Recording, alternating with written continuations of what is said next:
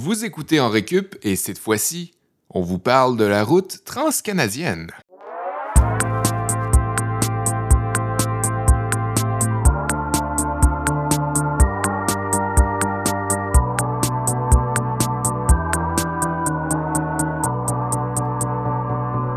Bienvenue à tous, bienvenue en récup. Je m'appelle Olivier Bradette et je suis en compagnie de Kevin Breton.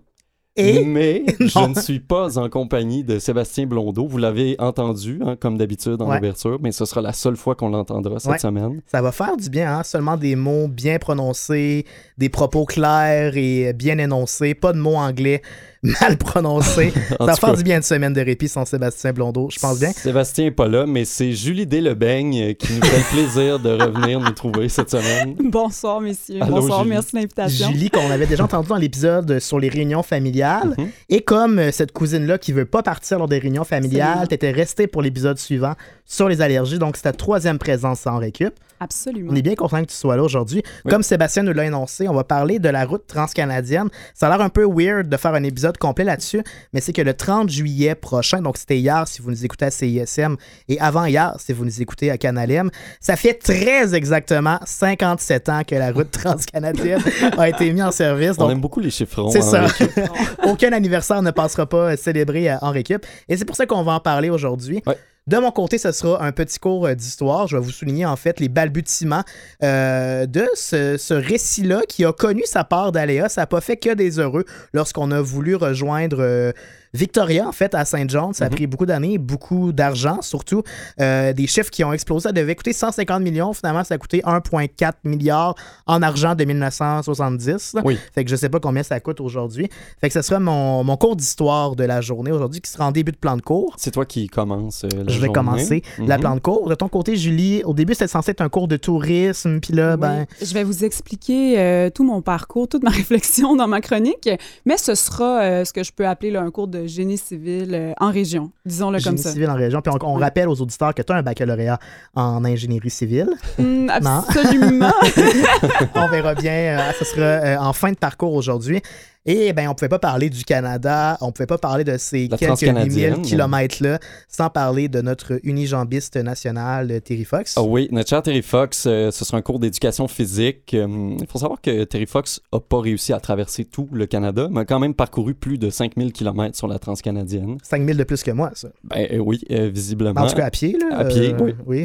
Je l'ai fait en auto, là, mais... On va vous faire un petit, un petit résumé de son parcours puis de son périple en troisième période aujourd'hui. Puis, en fait, il y, a- il y a comme une espèce d'héritage caché, ce Terry Fox-là, parce qu'on se rappelle du personnage, mais il a inspiré d'autres personnes à Oui. faire le tour du Canada, puis c'est Ouais. ça- dont tu vas nous parler en Il y a Rick Hansen, entre Ouais. autres, là, qui, qui a inspiré euh, d'autres gens à faire des genres de, de marches ou de tours du monde pour amasser des fonds sur la recherche euh, sur le cancer. Ouais. Oui, tout à fait, ça va être bien intéressant. Mhm. Et on a un invité également en studio aujourd'hui, Patrick Lagacé, que vous allez connaître si vous écoutez le 98.5 ou si vous lisez la presse qui est avec nous aujourd'hui. On Oui, est oui. bien heureux, Patrick, que tu sois avec nous aujourd'hui. Bonheur réciproque. Bonjour, bonjour. Merci d'être là. Euh, J'ai lancé un appel à tous sur Twitter à savoir est-ce qu'il y a des gens qui ont déjà fait la transcanadienne sur le pouce? On cherchait ça. Puis je m'attendais pas à avoir un inbox de Patrick Lagacé qui dit ben moi j'ai fait ça. À un moment donné en 2004, Je, je savais pas trop pourquoi tu cherchais ça d'ailleurs. tu pensais pas que ça allait t'emmener ici un jeudi soir, hein? Pensais pas, pensais pas, mais écoute, euh, je, je- je- euh, spontanément, j'ai dit je vais répondre. Je peux t'aider. Y a-t-il Ouais. une question sur, euh, sur Winnipeg ou y a-t-il une question sur euh, Terre-Neuve? Ouais. Euh, moi, tu sais, je suis comme un scout, toujours Ouais. prêt. Et c'était mon appât pour t'emmener jusqu'ici. On va avoir un petit cours de politique avec toi en deuxième cours aujourd'hui de la journée parce que quand tu as fait le quand t'as fait le Canada sur le pouce, c'était dans le cadre d'une occasion bien spéciale. Ben, c'était les élections de euh, 2004, hein, les élections de, euh, je pense que c'était le 28 juin 2004. Et euh, c'était une idée de mon rédacteur en chef au Journal de Montréal. J'étais chroniqueur là-bas depuis, depuis à peine un an. Et puis, euh, il m'a dit, hey, c'est-tu une bonne façon de couvrir l'élection fédérale? Ce serait que tu traverses le Canada sur le pouce. T'es-tu game? Mhm. C'est comme une façon un peu plus ben, Euh, Ben, exact, vraiment à hauteur d'homme Ouais. et aller de chercher le pouls de... et de pick-up. Tu Ouais. comprends?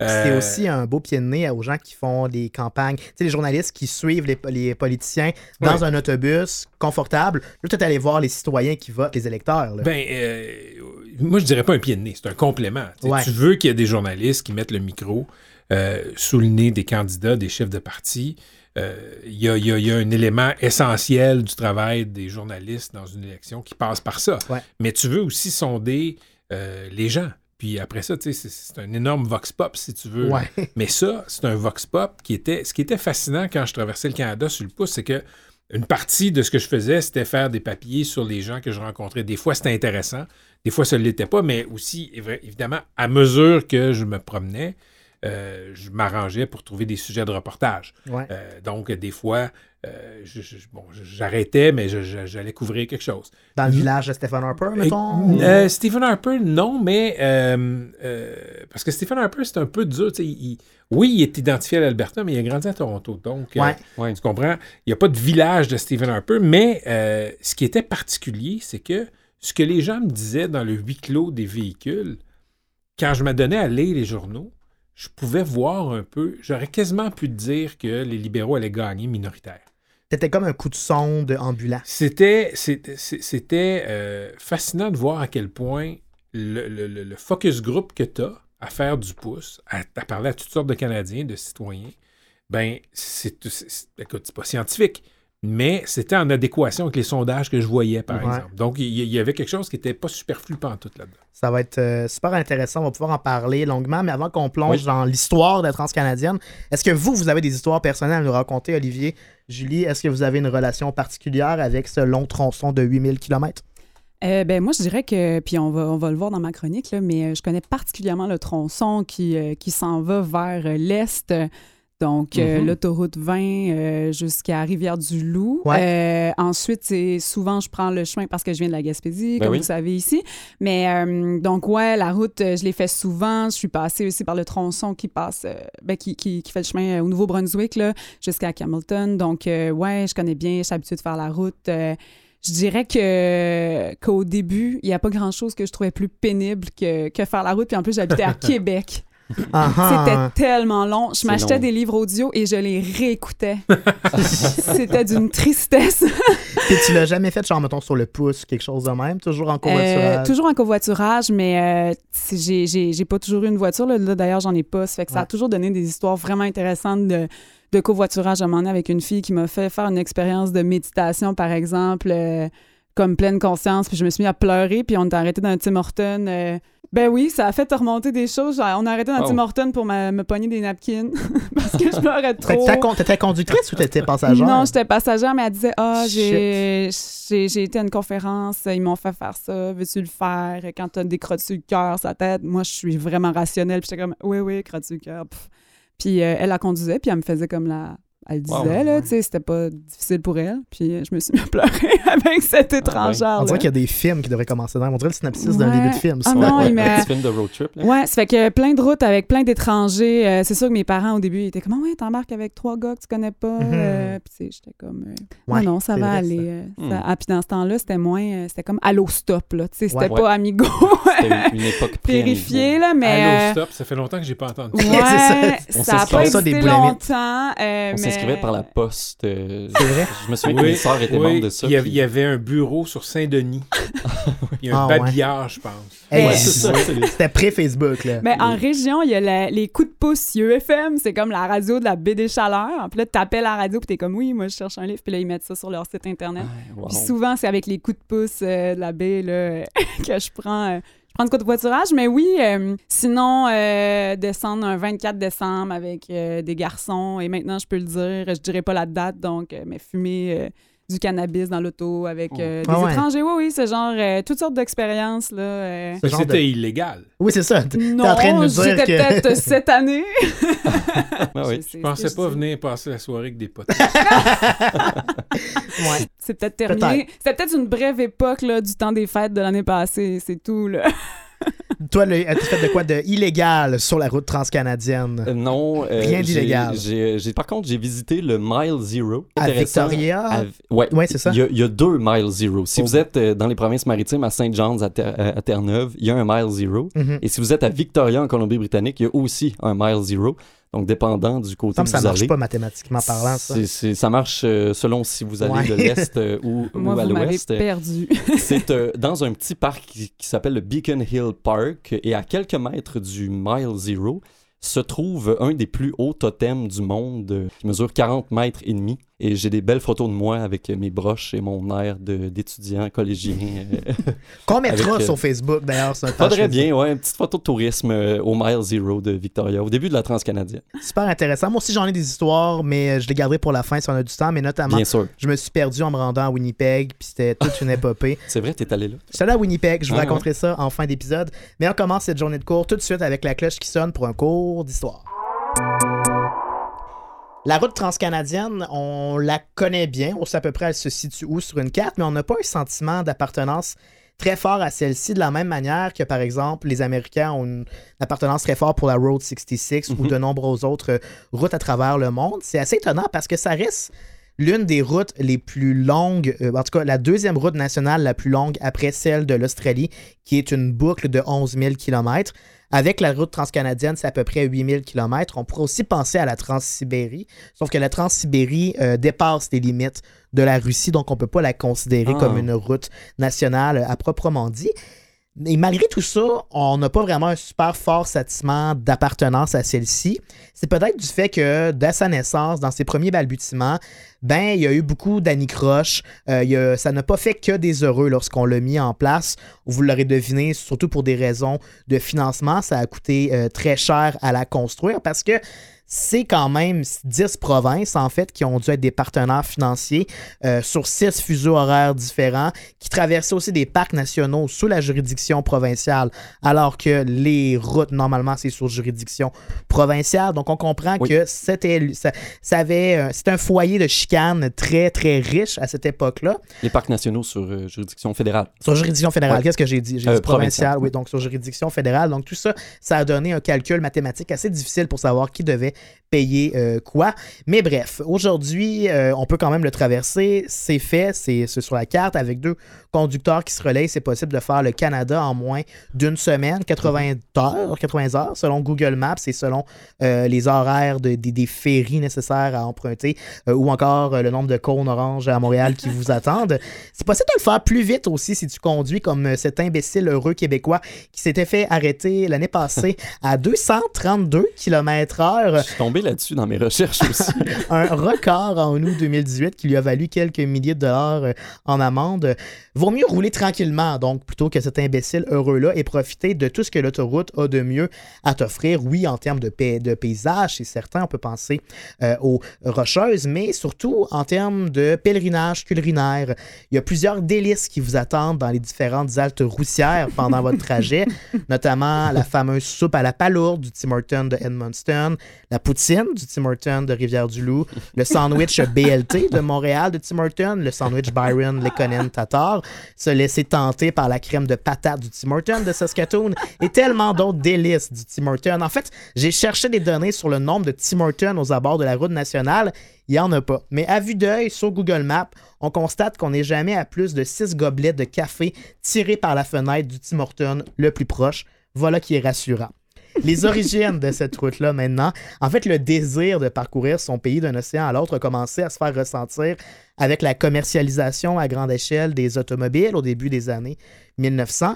En 1906, déjà, les Américains, eux, pouvaient visiter leur territoire. C'était quelque chose de très euh, important pour eux de pouvoir s'approprier le territoire, de visiter tout leur pays dans leur ensemble et de façon autonome avec leur voiture, ils pouvaient parcourir déjà New York à San Francisco sur des routes en 1906 avec leur voiture. Mais les Canadiens n'avaient pas encore le moyen de faire ceci parce que juste les trains pouvaient le permettre à cette époque-là. C'est ça, à, à cette époque-là, si on compare aux États-Unis, c'était que le train qui permettait de faire la liaison directe, si on veut, en toute. C'est ça. euh, Il y avait des. Évidemment qu'il y avait des routes, mais il n'y avait aucune route euh, transversale qui passait du point A euh, au point B. Mhm. Trop souvent, on devait s'arrêter, monter à bord d'un train ou encore euh, à dos de cheval si on était bien motivé pour pouvoir le faire. C'est R.A. McFarlane et Kenneth McGillivray qui ont parcouru le Canada en auto en premier. C'était en 1946, une fois qu'on a pu mettre euh, de l'asphalte d'un bout à l'autre. Donc, il a fallu attendre la Deuxième Guerre mondiale afin que le rêve automobile canadien puisse se concrétiser. Euh, Qu'est-ce qui a donné ce coup de pouce-là, en fait? C'est que les Américains, euh, pendant la guerre mondiale, on a parlé de Pearl Harbor il y a deux épisodes, là, tu t'en rappelles. Pearl de Harbor. Pearl Harbor. On dirait que a une ville Mathieu. que je suis pas Il capable de... il fallait vraiment que tu parles de Seb et de ses mots anglais. Voilà. hein? On appelle ça le karma. Bref, Pearl Harbor, les Américains sortaient de Pearl Harbor et on dit bon ben on a un territoire assez vaste avec des zones isolées qui sont difficiles à protéger, Pearl Harbor, mais aussi l'Alaska. Ils se sont dit bon on doit trouver un moyen de connecter notre territoire et ils ont décidé de construire une route qui passait par le Canada en assumant la totalité des coûts. Ce tronçon-là entre l'Alaska et le- les Américains, les États-Unis euh, euh, contigus, qu'on pourrait appeler, a été complété en seulement huit mois. Et à ce moment-là, les Canadiens se sont dit, OK, c'est possible de faire une grande route en peu de temps, en peu de moyens. Et à partir de là, avec la croissance économique qui a suivi la Deuxième Guerre mondiale, qui ont poussé de plus en plus de citoyens à se procurer des automobiles, on s'est dit, ben, on peut avoir une route nationale à nous.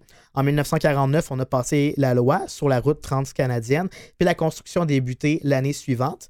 Finalement, elle a été inaugurée en 1962, complétée en 1971. Peu après l'échéance initiale, on voulait que ça coïncide avec l'anniversaire centenaire du Canada. Euh, on a dépassé un petit peu euh, l'échéancier initial. Puis, fait intéressant, à l'inauguration de 1962, euh, belle ironie, on n'a pas pu entonner le Haut-Canada Oui. en présence du premier ministre John Diefenbaker comme c'était prévu, parce que le bus qui transportait les instruments s'est perdu en chemin sur la route transcanadienne et n'a pas pu arriver à temps. Donc, il n'y avait pas les instruments pour faire la Haut-Canada. Mais finalement, ben, ils sont arrivés avant la fin du discours et ils ont pu faire God Save the Queen à la toute fin. En terminant, ben, les coûts associés à ce projet-là, au début, le gouvernement fédéral voulait débourser la moitié du montant.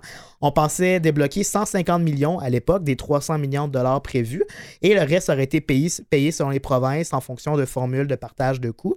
Euh, il faut dire que les routes devaient être la propriété et la responsabilité des provinces, comme je l'ai dit, sauf en cas où ça traversait des parcs nationaux. Ça a créé beaucoup de chicanes. C'est seulement le Québec, la province, qui a signé en dernier l'entente. Il y a eu plusieurs recalculs qui ont été nécessaires pour trouver un terrain d'entente équitable. Finalement, on estime que ça a coûté 1,4 milliard à l'époque, donc ça est beaucoup plus cher aujourd'hui. Euh, une des raisons pourquoi ça a coûté si cher, ben, il y a entre autres euh, l'autoroute 20 entre Québec et Montréal qui, à elle seule, aurait coûté 360 millions. Ah. Euh, il y a un élément en particulier de cette autoroute 20-là qui a coûté 85 millions à lui seul. Est-ce que vous avez une idée, ce serait lequel? Hmm.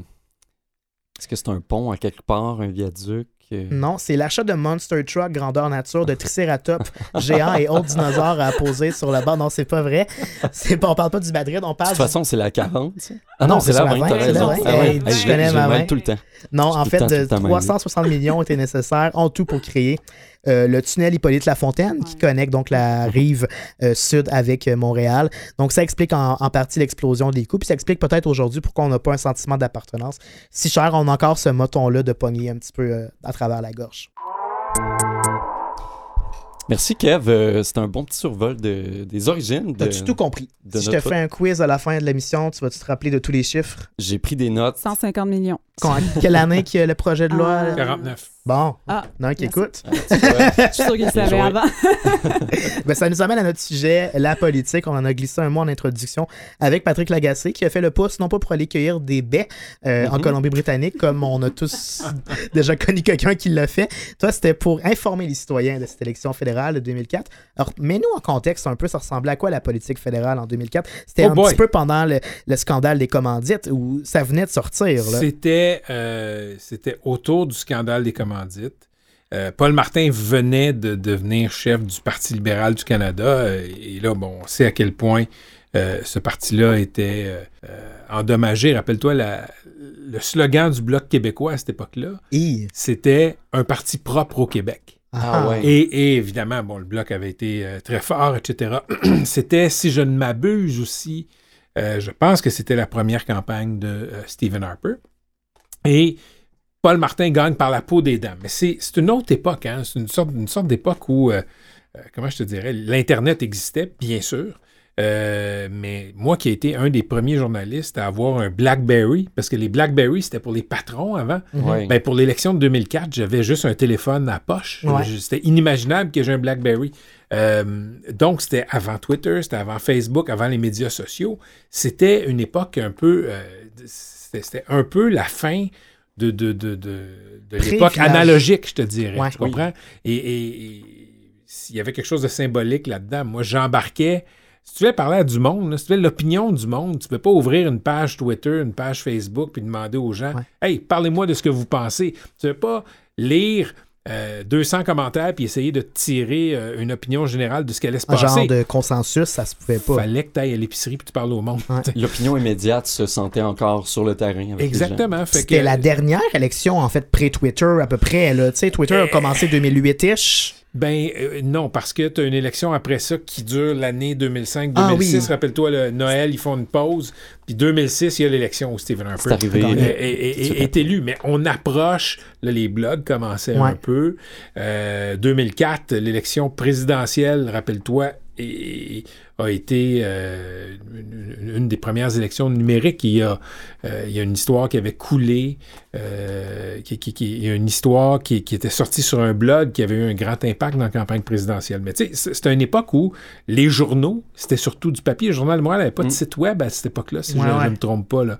Euh, fait qu'il y avait quelque chose d'un peu old school là, dans cette campagne. Puis là, c'est quoi? Ton patron t'a donné l'idée de faire le Canada sur le pouce, puis à un moment donné, t'es sorti avec ton téléphone à poche sur la rue Frontenac, puis t'es parti jusqu'à Tofino. Il m'a donné l'idée, entre guillemets, c'était plus tu prends ton pack-sac et Fais-le. tu y vas. Ah ouais. Euh, je me souviens de prendre l'avion euh, jusqu'à Vancouver et euh, de, de voir l'élection qui est déclenchée parce que Paul Martin va demander à la gouverneure générale de, de, de dissoudre la Chambre. Donc, je pars de là et il y a quelque chose d'extrêmement euh, bizarre quand t'es pas un aventurier comme moi de te mettre sur le bord de la- de l'autoroute puis de commencer à faire du pouce. C'est totalement contre nature. Euh, et- T'en avais-tu déjà fait? Jamais. Jamais. Jamais. C'est ta première ma, ma mère voulait pas que je fasse du pouce. Voyons donc. Ouais, ouais. Euh, et et- et, bon, quand j'y repense, bon, regarde, je suis un gars. D'abord, euh, c'est plate, là, mais c'est un, peu plus, c'est Oui, un peu plus sécuritaire. Là. Euh, et, mais quand même, tu es enfermé avec des étrangers pendant, Ouais. pendant quelques heures. Donc, mais moi, j'ai trouvé ça, j'ai trouvé ça fascinant. D'abord, les gens sont gentils. Euh, quand il pleuvait, quand il se mettait à pleuvoir, les gens étaient beaucoup plus sensibles et là, bien souvent, arrêtaient pour te ramasser. S'il faisait gros soleil, tu pouvais attendre. Moi, ça m'est arrivé d'attendre des 2-3 heures là, sur Ouais. le bord de la route. C'était où peu- le pire tronçon pour se faire pick-upper? Eh euh, boy. Euh, en ville. Ouais. En ville, je te dirais. Oui, oui. Dans les provinces, euh, dans les prairies, là, ça, ça, ça- ça allait très bien. là. Je me, je me faisais ramasser assez facilement. Euh, Il y avait quelque chose de, je te dirais, si tu as 50 voitures qui passent aux, aux 30 secondes, personne ne se sent responsable. Si la personne te voit à 500 mètres sur le bord, puis tu es tout seul, puis tu as le temps de faire un contact visuel avec la personne, bien souvent, ils vont se sentir mal, puis ils vont arrêter. Peut-être aussi du fait qu'en ville, les gens sont, sont plus méfiants, peut-être, puis en campagne, il y a Oui. peut-être. euh, Oui, il y a peut-être un peu de ça. moins de Ouais. ça, Oui, là, oui. la- les portes débarrées, euh, Oui. les voitures avec les clés dedans. C'est- Mais, mais ça, c'est vrai, là, en milieu rural, là, c'est- absolument. c'est c'est- c'est pas une blague. là. Euh, oui, oui, il y a cette gentillesse-là.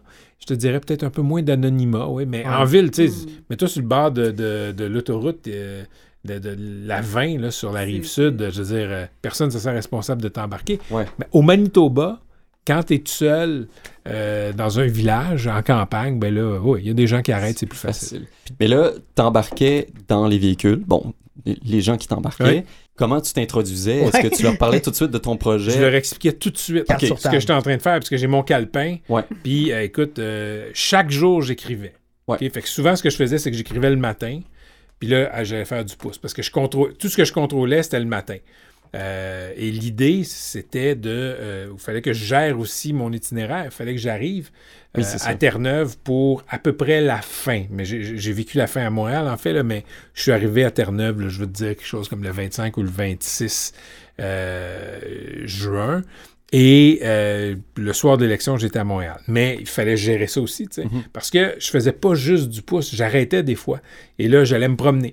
Euh, je- puis évidemment, c- c- c- les gens m'écrivaient, les lecteurs m'écrivaient, me disaient, je sais pas, moi, hey, je connais quelqu'un à Edmonton. Ouais. Là, j'appelais le gars à Edmonton, je peux te venir chez vous, je me faisais dropper à Edmonton, disons. et là, je prenais un taxi jusqu'à chez la personne. Puis il- tout, tout ça apportait tout plein d'histoires. Ça fait 15 ans, je me rappelle pas de tout, là. Ouais. Mais c'est une façon très terre à terre de couvrir une élection. Puis comme on en parlait en introduction, tu disais qu'il y avait une adéquation quand même assez claire entre ce qui se disait dans les Mhm. sondages, dans, dans Oui. les, dans- dans les chars. Et je trouve qu'il y a quand même une espèce de dichotomie avec ce qui s'est passé, par exemple, aux dernières élections pré- présidentielles américaines, où ce qu'on entendait dans les sondages, ce qu'on entendait dans les médias, c'est que Donald Trump avait pas vraiment de chance. Est-ce que tu penses que si un journaliste avait fait ça aux États-Unis, lui, il l'aurait vu venir à l'élection de Donald Trump? Les journalistes ont fait ça aux États-Unis. Euh, ce qu'il ne faut pas oublier, là, c'est que ce qui était imprévisible aux États-Unis, c'est euh, comment euh, est-ce que, est-ce que dans cette élection-là, en 2016, euh, on allait accoucher d'une aberration semblable? Puis aberration, ce que je veux dire, c'est la candidate démocrate gagne par quoi? Plus de 2 millions de voix Ouais. et elle perd le collège électoral. Ça s'est vu ici au Québec, par exemple, l'élection de 98. Euh, Lucien Bouchard gagne le gouvernement, mais a Le perdu vote le vote populaire. Ouais. Mhm. Donc, euh, des fois, le sondage est bon pour donner Ouais. euh, un bon aperçu de ce que sera le, le choix des gens, mais après ça, comment c'est distribué dans des circonscriptions au Canada ou dans le, cercle- dans le collège électoral aux, aux États-Unis? Des qu'il y a fois, pas il y a de- des surprises. c'est qu'il n'y a pas de place à faire du pouce aux États-Unis avec que des grands électeurs. C'est ça qu'il faut. En fait, si, sinon on l'aurait vu venir plus facilement. Exactement. Fait que c'est super intéressant. Est-ce qu'il y en a une histoire en particulier qui t'a marqué, quelqu'un qui t'a pris sur le bord de la route, que ce soit en Alberta, en Ontario, whatever, ça t'a fait peut-être comprendre des choses sur la politique ou sur les besoins des citoyens, quelque chose qui t'a touché particulièrement? Euh, écoute, ça fait 15 ans. Mhm. Ça fait un petit bout. Euh, D'abord, regarde la gentillesse des gens. Parce que, regarde, souvent on parlait d'élections, mais je finissais par écrire sur autre chose aussi. Ouais. Que- C'est pas chaque jour, hey, j'ai rencontré Tom qui me dit que telle affaire. Des fois, je racontais des scènes de la vie euh, quotidienne. J'ai passé une journée avec euh, un fermier en Alberta, il me semble, là, euh, des trucs comme ça. Fait, fait- fait- oh, à la fin, on parle d'élection, fait qu'à la fin de la chronique, j'en parlais un petit peu. C'est en filigrane. Oui, et, et- et, les journalistes, on est. L'élection est déclenchée. Et bang, on est là, Oui, là, c'est on est, ça. on Ouais, est ouais, mobilisés comme des soldats qui s'en vont euh, envahir un pays étranger. Mais la fermiers, moyenne des ours, là, C'est ça, ils continuent à faire leur belle de foin, puis... euh, Bien sûr. ben, la moyenne des ours, là, c'est dans la dernière semaine que les gens commencent à s'intéresser et à se dire Ouais, faudrait que je vote. Puis c'est pas tout- tu sais, et, et en ça, tu sais, je disais que les médias sociaux n'existaient pas à l'époque. Faut pas oublier que les médias sociaux qui existent aujourd'hui sont une- un miroir déformant aussi. Euh, sais pas tout le monde qui est en tabarnak tout le temps. là. Ouais. C'est pas tout le monde qui pense que Justin Trudeau c'est, euh, euh, veut instaurer la charia. C'est pas tout le monde qui pense que euh, Andrew Scheer c'est, il veut euh, euh, euh, instaurer l'avortement au, Ouais. au- au- au Canada. Il y a bien des gens là, qui sont pas des partisans. C'est Ouais. un peu aussi comme ça la vie euh, dans ce que j'ai constaté à l'époque. Oui, puis avec les, les médias sociaux aujourd'hui, il y a beaucoup de vases clos, c'est-à-dire qu'on s'entoure de gens qui ont un peu Mhm, les mêmes croyances que, que nous. Puis dans le concret, sur le terrain, ça se reflète pas nécessairement toujours non plus. Fait que Oui. je pense qu'il y a encore matière à faire ça aujourd'hui dans une élection, d'aller voir, de re- rencontrer Mhm, les gens, c'est mhm. tout aussi important que... C'est- un mélange de, je dirais, il y a comme trois piliers. Ben, D'abord, euh, il faut que tu couvres les chefs. Mhm. Euh, c'est- c'est- ça, ça, c'est essentiel. les Ouais. candidats principaux, euh, euh, puis ça, ça peut se faire d'un bureau. Tu n'as pas besoin de faire de terrain pour ça. Euh, analyser ce qu'ils promettent, analyser les programmes, etc. Il faut que tu aies des gens qui couvrent les politiciens eux-mêmes. Il faut que tu sois là dans, dans, dans le, le- le rallye d'un chef à, à Toronto, etc. Fait que les médias doivent voir ça. Et ensuite de ça, faut que tu parles au monde. Donc, tu peux pas juste faire des sondages. À mon sens, si tu fais Mhm. juste des sondages, c'est comme couvrir une game d'hockey. Effectivement. ouais. Super intéressant. Puis en terminant, j'ai le goût de te, poser la question. Est-ce que, euh, en tant que Québécois, l'idée de traverser le Canada de bout à bout, ça a un peu changé ton, ta perspective sur la question de la question nationale? Est-ce qu'on est plus près des Albertains qu'on pourrait le penser, les Québécois? Euh, c'est pas dans ce voyage-là que j'ai découvert ça. C'est euh, c'est en y retournant pour la presse. Puis c'est un bon exemple que tu prends là. Les Albertains, tu sais, quand on, parle de l'Alberta, on aime dire au Québec, par exemple, puis le premier ministre l'a dit, euh, les Albertains euh, font du pétrole sale. Ouais. OK, parfait. Moi, moi je suis prêt à admettre que le pétrole, à tout prendre, t'es peut-être mieux de euh, pas avoir de pétrole. C'est tout à fait vrai. OK, les hydrocarbures, je pense que euh, c'est vrai que ça pollue la planète, c'est vrai que ça nous étouffe, c'est vrai. Mais c'est aussi, euh, pour les Albertains, un énorme facteur de fierté. C'est un facteur d'identité. Le développement du gaz, du pétrole là-bas, ça a la même, euh, ça a le même poids qu'Hydro-Québec Ben, c'est ça, euh, Donc- l'aluminium, toutes des, in- des industries premières. euh. Donc, quand tu ris, quand tu te moques, euh, des, des- des- de l'industrie du pétrole là-bas, c'est on- on- les gens ont la même réaction que quand il y a, par exemple, euh, des gens qui étaient opposés à développer Grande Baleine euh, dans les années 90. Quand les, quand les. Autochtones s'opposaient à Grande Baleine, allaient manifester à New York, on était, ins- on était insultés dans notre identité. Les Albertains, c'est un peu la même chose. Puis là, je suis pas en train de te dire que, ah, si seulement les Albertains ou les Canadiens et les Québécois se parlaient, on verrait tout plein de points communs. C'est deux pays dans Et oui, il y aurait quand même de- Ouais. des points Et divergents. quand tu te promènes, tu vois que c'est deux pays dans Merci beaucoup, Patrick Lagacé. C'est une question euh, comme ça, il y, a- il y a une prochaine campagne fédérale qui s'en vient. Ouais. Est-ce que tu prévois reprendre la route ou euh, couvrir ça d'une M- façon un peu spéciale? Malheureusement, j'ai d'autres engagements professionnels. Donc, tu sais, à l'époque, écoute, j'étais euh, j'étais garçon, comme on dit. Euh, non, j'avais Ouais. une blonde, ça commençait. Mm, mm. Mais j'avais pas d'enfant, j'avais pas d'autres contrats professionnels. Donc, oui, je pouvais dire, hey, boss, parfait, je pars pendant cinq semaines, dormir dans une chambre d'hôtel différente chaque soir. Je pouvais faire ça. Aujourd'hui, je peux pas. Mais de toute façon, euh, c'est- une idée qui est là. Puis n'importe qui pourrait le faire. Bien Et, sûr. et- et je pense que ce serait, ce serait extrêmement intéressant à lire. On met ça à l'agenda. Merci beaucoup, Patrick Lagacé. Merci.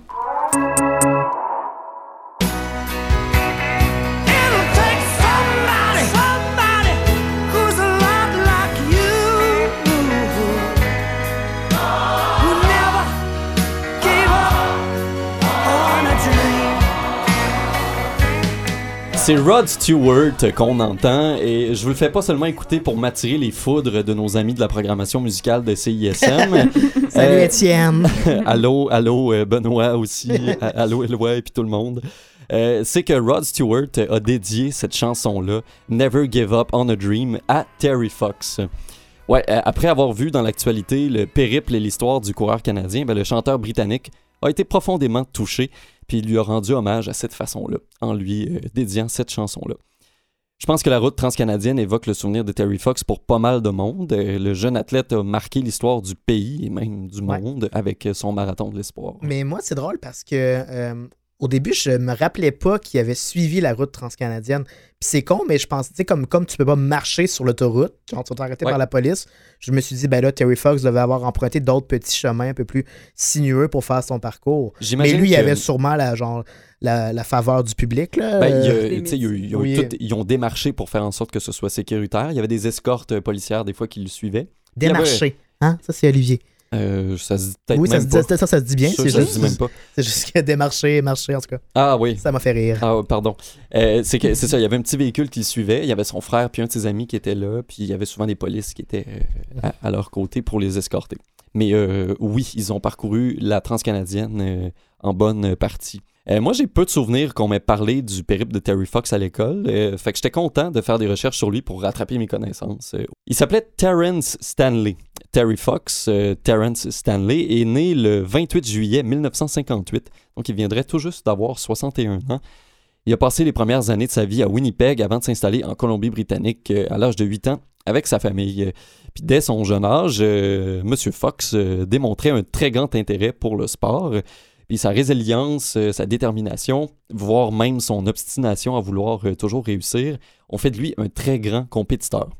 Il était très sévère envers lui-même, puis il pratiquait de, multiples sports euh, sans relâche dans le but de progresser. Il y des ballons de soccer, des ballons de rugby, mais surtout des ballons de basketball qui lui sont passés entre les pieds et les mains. Euh, sa petite taille euh, ne l'a pas empêché de percer puis de faire partie de l'équipe partante de basketball de son école secondaire après plusieurs années d'efforts euh, sans relâche. Déjà, ses qualités sportives avaient été reconnues au secondaire, alors qu'il a été nommé athlète de l'année à sa douzième année, ce qui est l'équivalent ici du secondaire 4. Oui. Euh, moi, en deuxième année du primaire, mon prof d'éducation physique m'avait pris à part pour me proposer de me joindre à l'équipe de basketball de l'école primaire avec les 4, 5 et 6e années. Parce que je jouais pas trop mal, mais surtout parce que j'étais grand. Euh, euh, J'ai clairement eu ça plus facile que Terry Fox, mais en même temps, regardez où ça m'a mené. C'est ça. T'as pas de statue à ton effigie encore, Non. hein, je pense, hein, toi? Non, il n'y a pas d'autoroute à mon nom encore. Venir peut-être un jour. Hey, la colle à Olivier est encore congestionnée. On va-tu prendre la Julie Delebeigne Arrêtez, les gens vont penser que c'est mon vrai nom. Prendre un petit détour par la Kevin par la? Oups.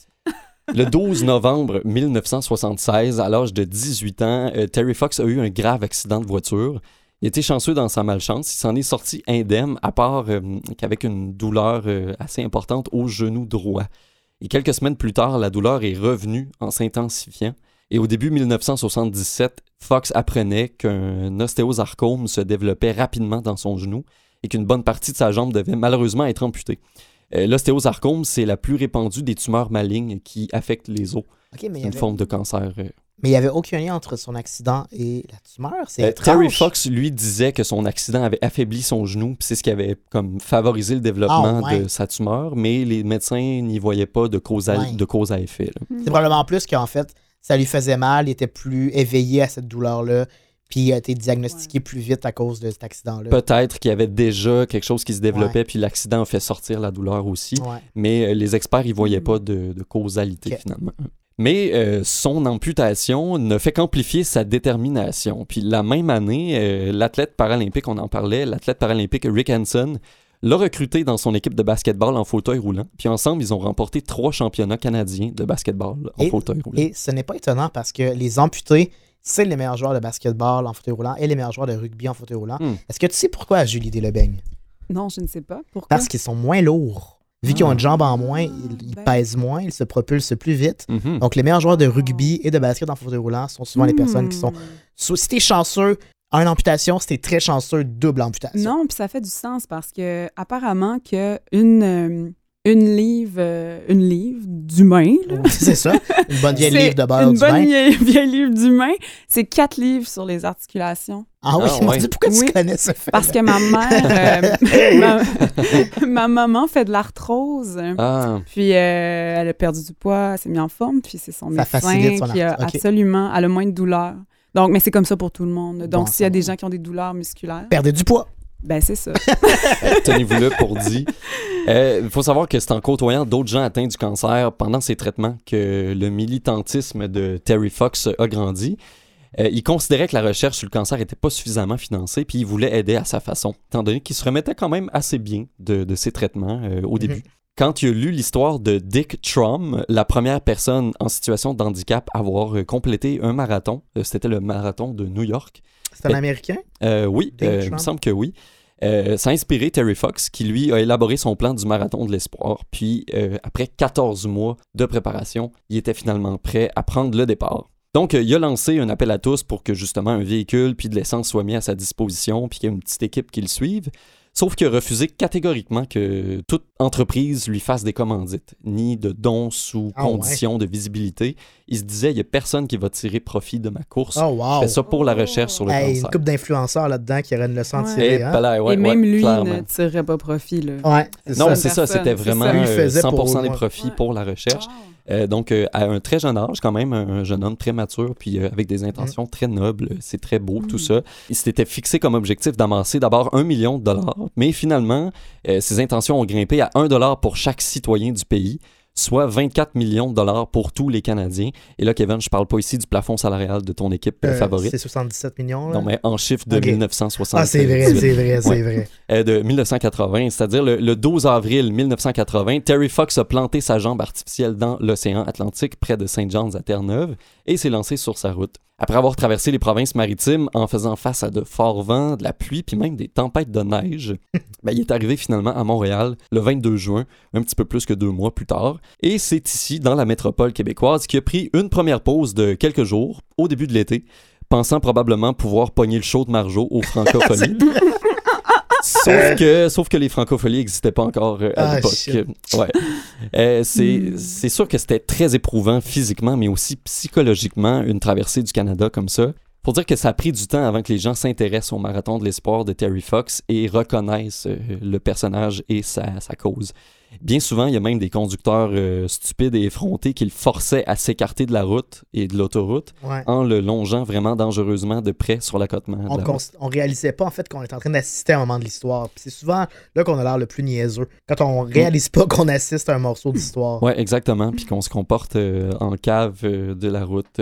Les encouragements des citoyens des villes qui visitaient ont quand même commencé à grandir à mesure qu'il progressait, puis ça l'a vraiment encouragé à poursuivre euh, sa course. Son passage à Toronto a incontestablement été un point fort de son périple. Euh, la ville reine a accueilli Terry Fox en héros. Il y a des vedettes sportives comme Bobby Orr qui l'ont appuyé, puis qui ont lui un- même fait des, des gros dons en argent. Hey, même moi, je sais c'est qui.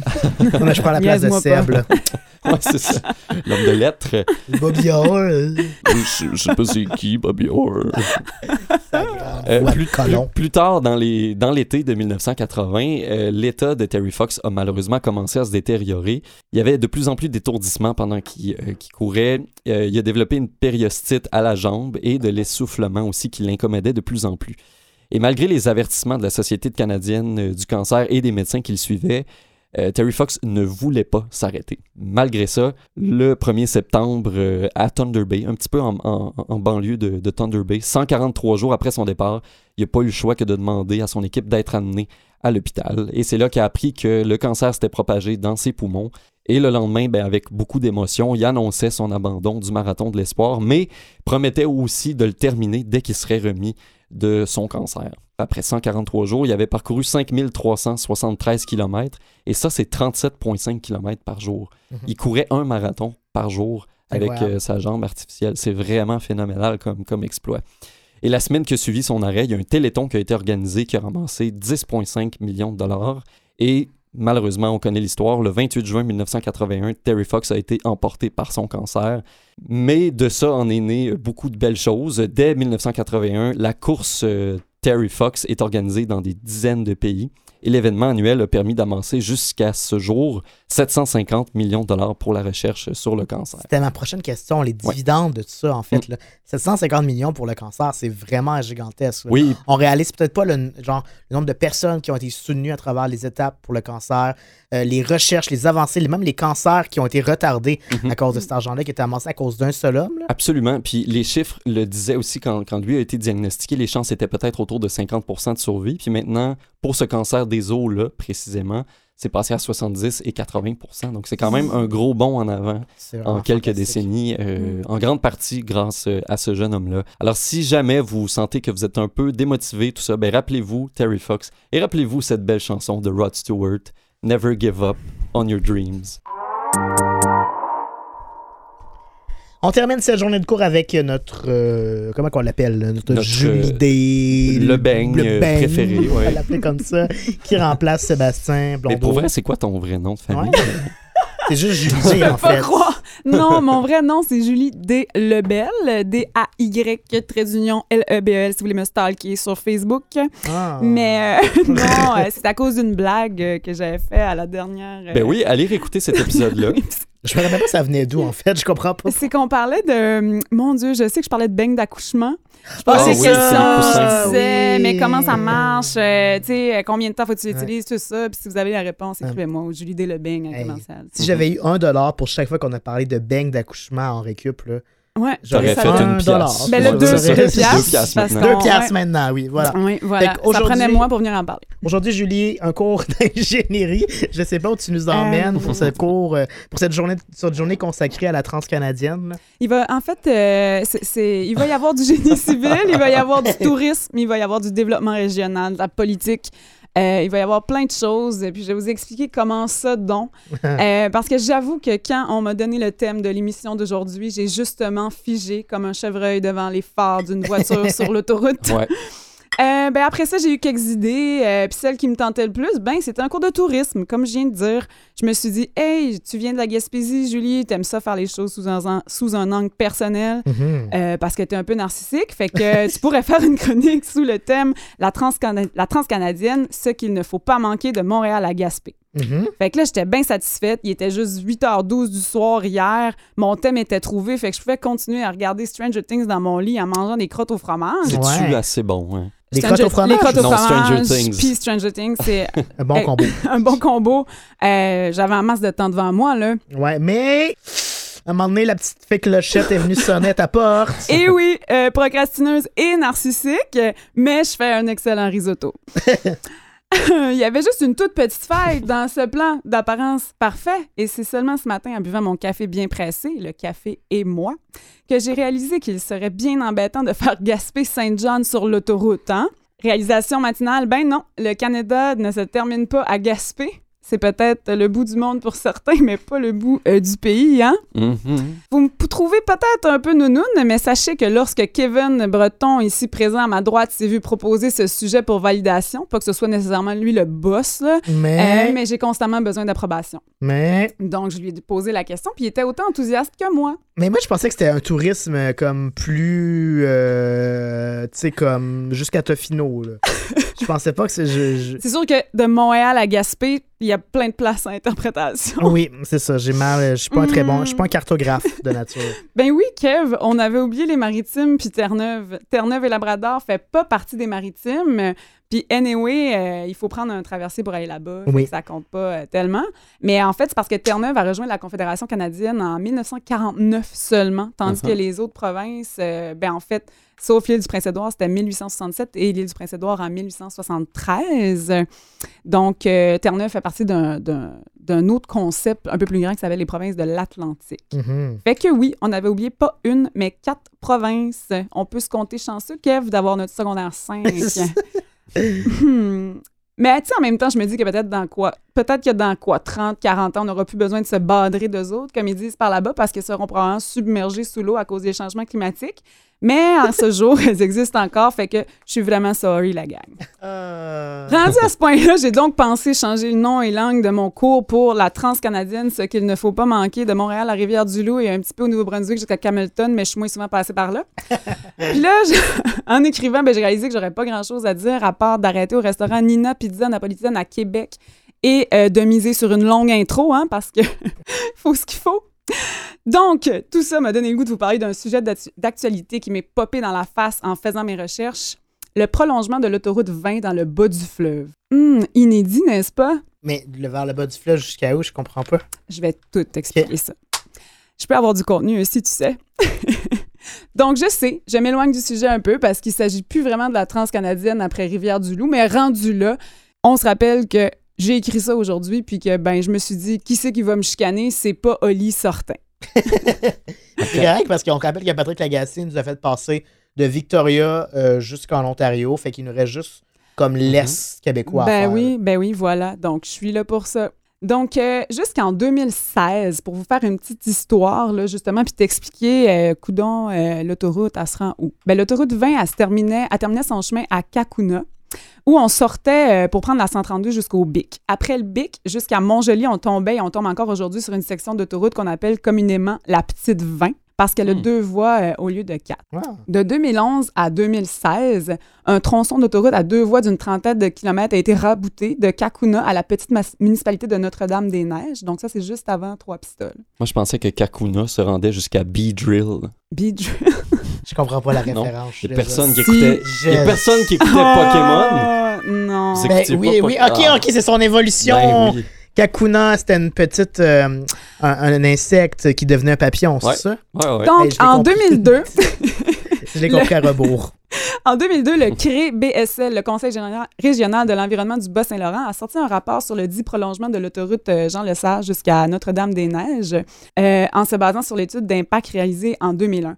En fait, à ce moment-là, juste pour le petit tronçon d'autoroute de 30 km que je vous ai parlé, là, je sais que c'est beaucoup d'informations en peu de temps, euh, mais déjà à l'époque, on disait que ça valait pas tellement la peine, selon Huh. ce rapport-là, de faire ça. Euh, ben parce que au final, ça aiderait juste à avoir un peu moins de poudrerie dans le chemin, euh, puis à éviter un peu de trafic, puis que si on réorganisait seulement la 132, si on la réaménageait puis qu'on la reconstruisait comme il faut, avec plus de transport maritime pour les importations dans le coin, euh, ben on réglerait tous ces problèmes-là. Puis au final, ben ça a été construit, euh, ça a été terminé en 2016, puis euh, résultat, ben on arrive à Rimouski à peu près cinq minutes plus tôt. Ah bon, quand Puis même. entre vous puis moi, qui c'est qui est autant pressé d'aller à Rimouski?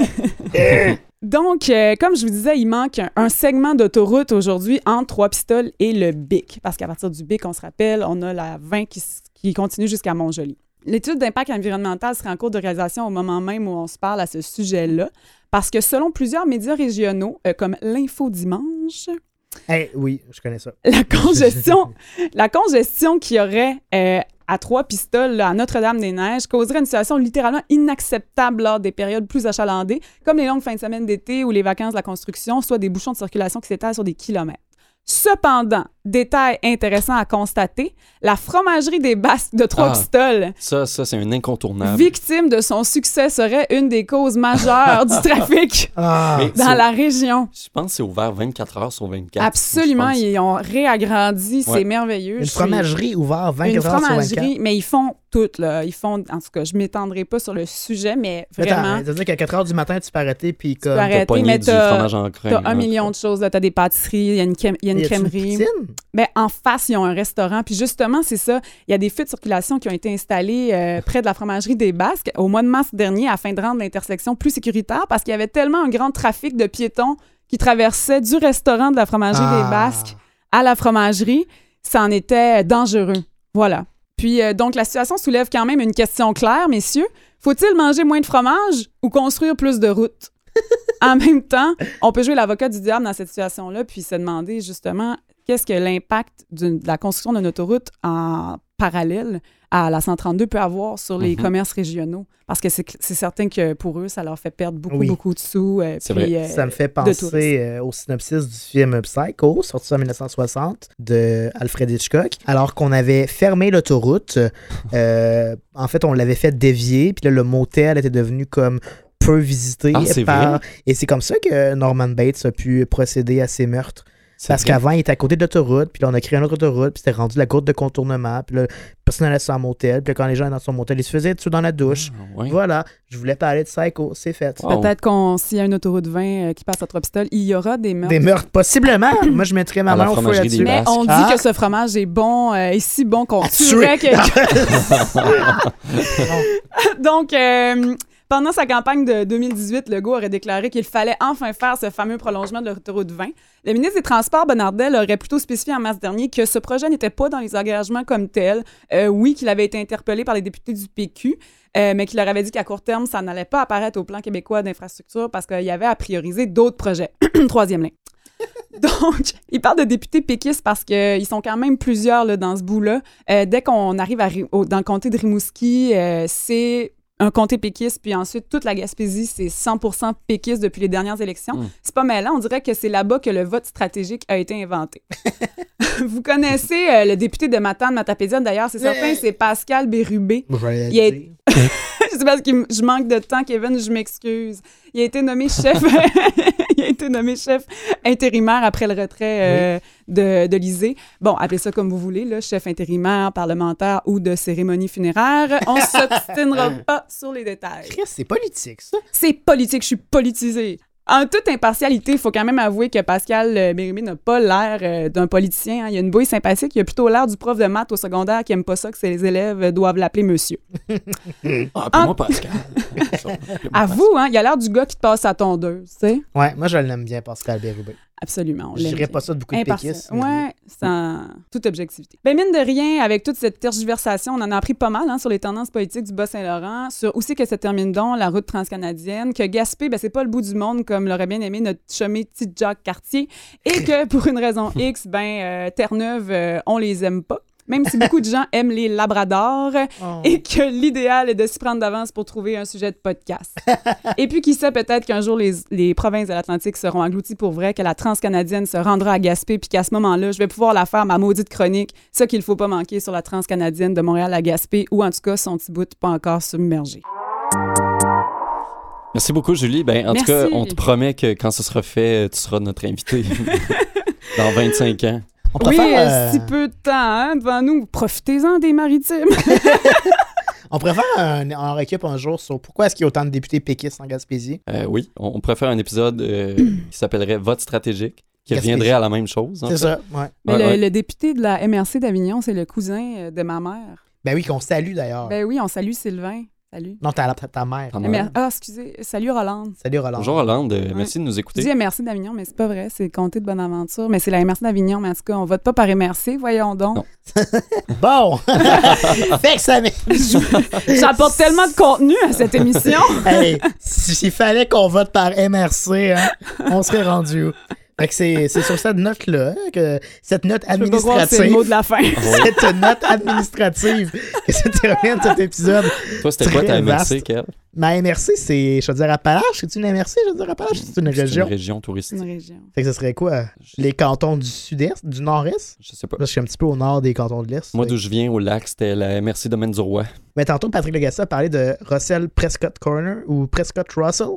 Ça, Mhm. c'est la- le comté euh, de l'Ontario que je connais que je connais bien maintenant. À tous nos auditeurs, envoyez-nous le nom de votre MRC. Euh, merci de, de nous suivre puis de nous écrire à henricup à commercial gmail.com. Puis Oui. on est sur Julie Face- Delebeigne. Julie euh, Delebeigne à gmail- commercial gmail.com. C'est des informations Puis- sur les beignes d'accouchement. Juste pour pas qu'on se le fasse reprocher, en début d'émission, j'ai dit je vais vous pr- conter mon anecdote de moi quand j'ai passé par la Ben Tour oui, canadienne. s'il te plaît. On s'est juste trompé d'embranchement, on s'est rendu à Winnipeg, on s'est rendu aux États-Unis. Mais on a vu les Grands Lacs, c'était bien beau. Puis on avait notre passeport, fait que c'était correct. Mais c'est long. Puis c'est long, en- long longtemps, puis long longtemps en Christ, la transcanadienne, quand t'as fait en char. Là. Ouais. Euh, surtout l'Ontario. Ben, c'est le, bout de- c'est le bout de plate, l'Ontario. C'est très long. Tout le temps le bout de plat. Ok. Long, long, long, long, longtemps. Mais Est-ce que voilà. c'est plus long que ton anecdote sur le pont de la Confédération de la semaine c'est passée? comme pas mal égal. Ok. Dans, le même- ouais, dans la même durée. Bon, mais hey, c'était le fun, un épisode sans Sébastien. Il me semble que ça passait vite. Ouais, ben, on lui souhaite un prompt rétablissement. euh, et puis, on se revoit la semaine prochaine avec un prochain sujet. De quoi on parle euh, la semaine prochaine? Euh, Ça va être soit des salades. on n'a pas encore décidé. Donc, soit Ouais, ça va être un épisode sur les salades ou un épisode sur le sixième sens, le film. Un des deux. On Je y vais va. être salade. Je serai pas là, mais je vais être vraiment salade. Ok. Fait Mathieu, que- toi, qu'est-ce que t'en penses? Qu'est-ce que tu préfères entre salade et sixième sens? On, on va voir ça. euh, On on vous revient avec un excellent épisode. Faut dire, c'est ce que j'aime aussi du concept de podcast, c'est que peu importe le sujet, on peut quand même avoir des angles intéressants. Tu vois, on a mis Patrick Lagacé pour nous parler de la Ouais, transcanadienne. c'est aujourd'hui. assez cool quand même. On le remercie d'ailleurs d'avoir Ouais. été là. Merci beaucoup, Patrick. Oui, on rappelle que ce sera euh, l'année euh, la semaine prochaine Jean Charest qui va venir nous parler du sixième sens. C'est Son moi film qui vais être préféré. absent la semaine prochaine. non, merci beaucoup d'avoir été là. Merci à Mathieu Tessier, notre euh, remplaçante à Sébastien Julie Lebeigne. Merci à toi, Alice, toujours Ah, un ben, moi, plaisir. Immaculé, Conception. Conception. Oui, Qui est dans c'est- la MRC d'ailleurs. En tout cas, Ah, ah, fallait que tu le ramènes. Ah, voilà, bon, Bon à la MRC de, la- de- de Saint-Georges-de-Beauce. Wow, bien joué. Oui, merci à vous tous. Euh, merci à CSM puis à Canalem. On se revoit la semaine prochaine dans la salade ou dans une sixième dimension.